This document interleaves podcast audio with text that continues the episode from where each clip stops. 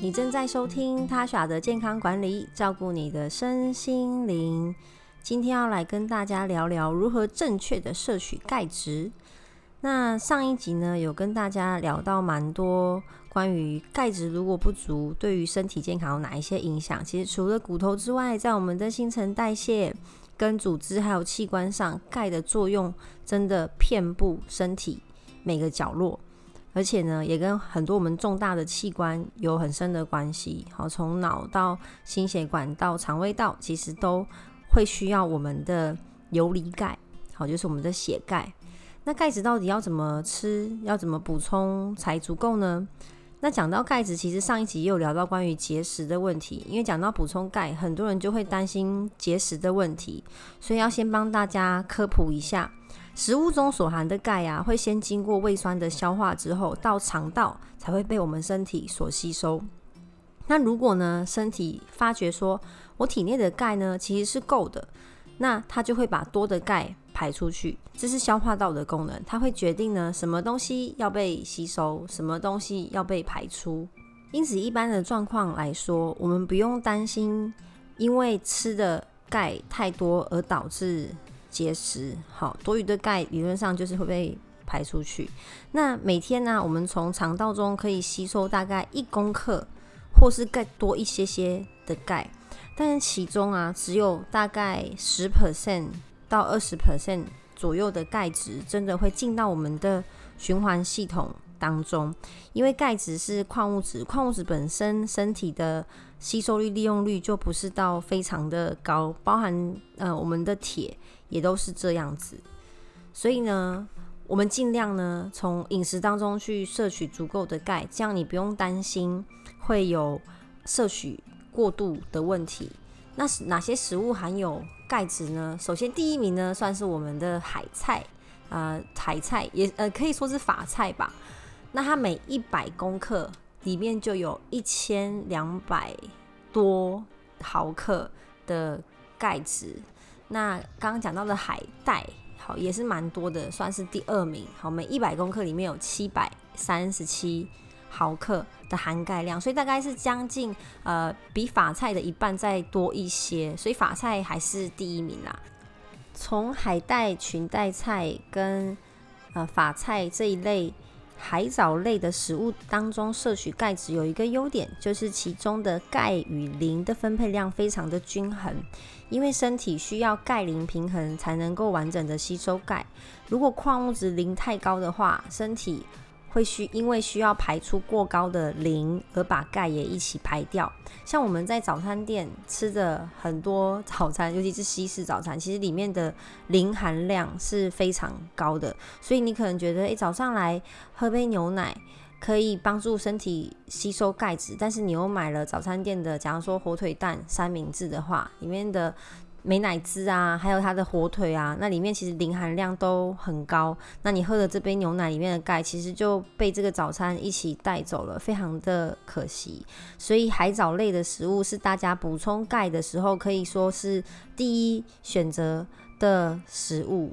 另外是维生素 C 可以协助钙的消化跟吸收，所以如果呢你在吃完丰盛的一餐前后呢，可以补充富含维生素 C 的水果或是酸类的东西，像是柠檬啊、醋啊、一些梅干。但是如果是蜜饯的话，要注意它的含糖量，好增加一些酸的食物摄取，然后还有维生素 C 可以帮助我们的钙更好被身体所利用。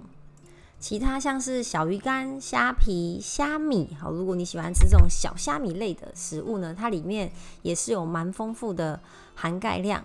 但你会你会很讶异的发现，如果你上网搜寻食物空格含钙，呃，很多的蔬菜的含钙量是比。呃，动物性食物还要多很多，包含刚刚前面讲到的海藻类，啊，还有像红凤菜、川七、皇冠菜、芥蓝菜等等，其实含钙量都相当的丰富。所以吃素的人，其实钙质是不至于会缺乏的。如果他的蔬菜含量吃的是够的话，那如果你喜欢吃一些豆制品，好像是喝豆浆，还有豆干，啊，传统的五香豆干或是。板豆腐、黄豆、黄豆或是干丝、黄豆丝这些里面，其实也都含有蛮丰富的钙质。那海鲜的部分，除了刚刚讲到的小鱼干、虾米。跟虾皮之外呢，生蚝也算是有钙质含量在里面。那大家已经很关心说，那所以牛奶呢？当然牛奶你你拿起呃，一般我们在便利商店看到的包装，其实上面就可以看到它的含钙量，其实也是算蛮丰富的。那牛奶就比较要注意乳糖不耐症，因为有些人喝牛奶，他可能是很轻微的不适，那他没有去注意，因为可能平常肚子就有胀气，或是轻微腹泻。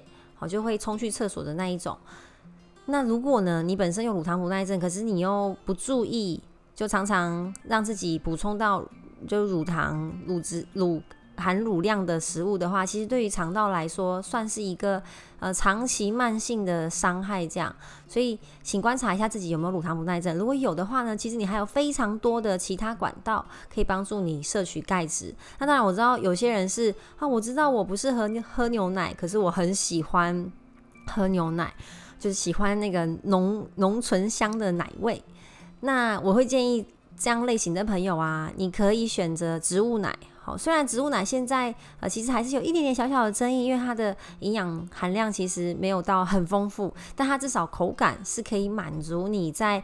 呃，喜欢这种牛奶味道上得到满足。我自己之前有买过一个蛮大的牌子，就是就被大家一直讲，嗯，很好喝，很好喝的植物奶。那我那时候其实买的时候有点冲动，因为朋友说要买，就一起团购了。然后买到手的时候，我通常拿到这样类型的食物，我第一个反应一定是会看标签。其实我一看的时候也觉得，哎，它的它的呃蛋白质含量啊，还有一些营养成分，其实比我想象中还要少。可是口感是真的还蛮不错，拿来泡咖啡啊，或是泡一些饮品。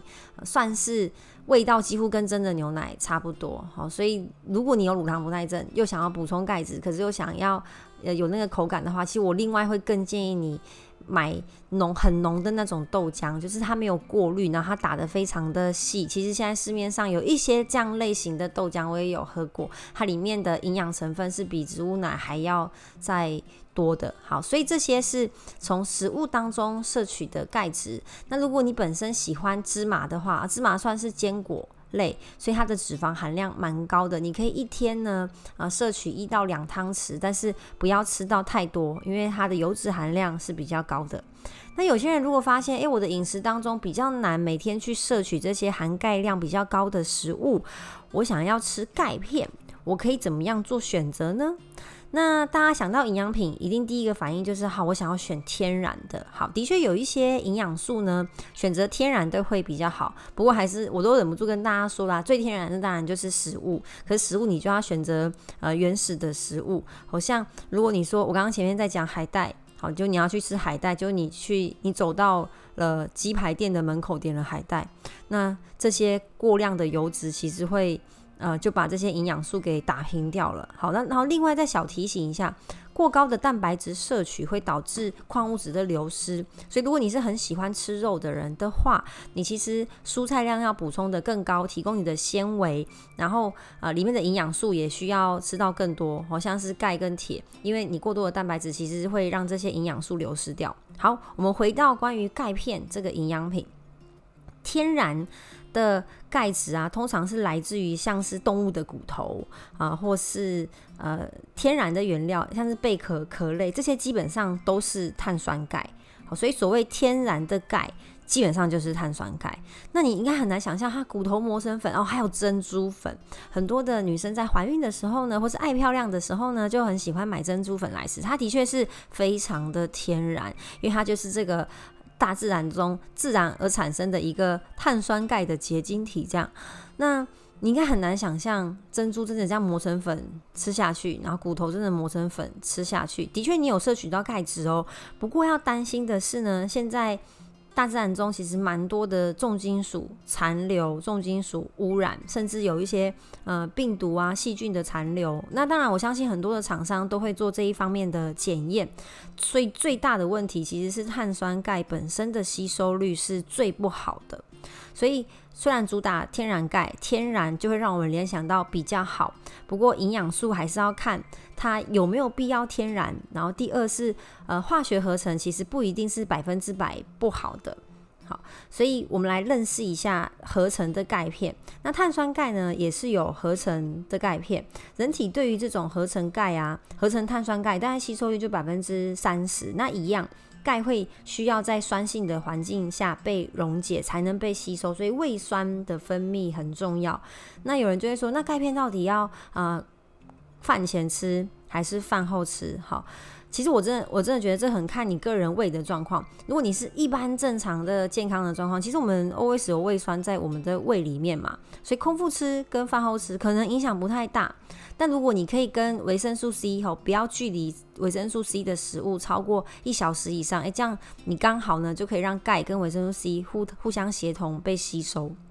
好，这是碳酸钙。第二种呢，叫做柠檬酸钙这一类型的钙片啊，含钙量大概是二十一 percent。那人体对于柠檬酸钙的吸收率比较高，大概是三十五 percent。那这种钙片比较特别，是它可以不用胃酸的帮忙，就可以达到一定的吸收率，所以所有时间都可以吃，你就完全不用担心空腹或是呃饭后的问题。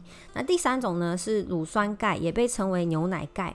很多的妈妈去药局问小朋友要吃什么钙的时候呢，药局都会推荐这种牛奶钙，它的含钙量呢大概是十三到十五 percent，那吸收率是二十九 percent 左右，哈，所以它的吸收率其实跟碳酸钙差不多。可是呢，因为它每一个呃，就是它的含量钙含量只有十三 percent，所以你的量要吃到啊更多才会有足够的。钙这样，那第四种呢是葡萄糖酸钙这一类型的钙片含钙量很少，大概就只有九到十 percent，所以呃它的利用率其实太差了，目前是不太建议使用这一类型的钙这样。那如果你选好你要吃的钙哦，其实市面上也有一些是用冲泡型发泡定类似这样剂型的钙，呃，如果呢，因为我刚刚提到矿物质其实本身就比较难吸收。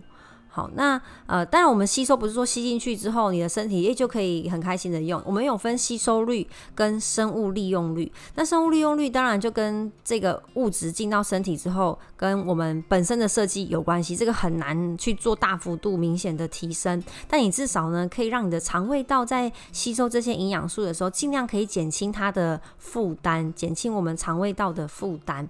所以我个人是蛮喜欢用啊冲泡的。我对于呃，用那种定状啊，跟胶囊啊，当然，可是也不是每个营养素都可以做成发泡定啊，所以各位可以去看厂牌，跟你个人的喜好还有预算去做选择。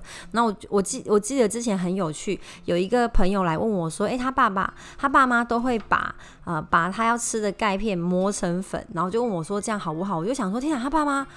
好好认真哦，因为市面上其实有有有卖那种现成已经是发泡定的，我后来就建议他可以去找这一类型的产品，他爸妈也觉得也很可以接受这样。那我们在服用这一些钙质的营养品有什么注意事项呢？然后第一个你要注意剂量。好看一下自己现在一天建议摄取量的钙质是多少？像女生呢，我都会建议可以吃到一千。那如果你怀孕后吃到一千五都不为过，或者小朋友正在发育后也可以吃到一千一千二左右。那当然就大家可以去找一些建议摄取量的资料做参考。那每我刚刚前面有提到不同的。组成的钙片，其实它可能建议摄取的时间会不一样，所以最好是要看瓶身上的建议。那如果你买的是碳酸钙，我还是建议大概饭后的时候吃会比较好。然后补充钙的前后的大概一点五小时左右呢，请不要。请不要摄取到咖啡因，因为咖啡因比较容易影响钙质的吸收。那当然烟跟酒也会有所影响，所以最好也是避开。那现在其实很多呃很多钙的营养素其实是有加维生素 D 的，因为维生素 D 可以促进小肠吸收钙，所以搭配维生素 D 使用也是很重要。那我刚刚说一天建议摄取量可能是一千，甚至是一千五，但是肠胃道对于矿物质的吸收真的没有到很完美，所以建议分开使用，就是。假如说我现在要吃一千，好，你如果很勤劳，你可以一天分三次吃。如果你觉得哦这太麻烦了，好像吃药，哦那你至少分成两次吃。我建议一次不要摄取超过五百毫克的钙质，让你的肠道可以好好的吸收啊。我刚还有想到有一种剂型的啊钙钙的营养素、钙的钙的营养品是用嚼片的，尤其很多小朋友他是用咬的，诶，这个也可以帮助到吸收。好，那如果你现在呢正正在准备怀孕的呃女孩们，你们觉得呃我要准备怀孕了，我要多摄取一些钙质，这是一个很好的概念，也是一个很好的开始。可是如果你原本完全没有在吃营养品，完全没有在摄取钙的话，我建议你慢慢的增加，好，不要一开始就吃个一千二到一千五，因为有些人可能会有肠胃不适的问题，可能会恶心、呕吐，或是恶心想吐，或是觉得胃胀气这样。好，所以大家可以看自己使用的状况，观察自己的身体，跟自己的身体对话。那以上呢就是我的分享。那如果你喜欢我的内容的话呢，可以来 IG 或是 Facebook 跟我互动，我非常喜欢跟大家互动，也可以给我一些建议。我最近在规划一些主题，觉得很有趣，也希望大家可以更给我更多的回馈。那我们就下次见喽，拜拜。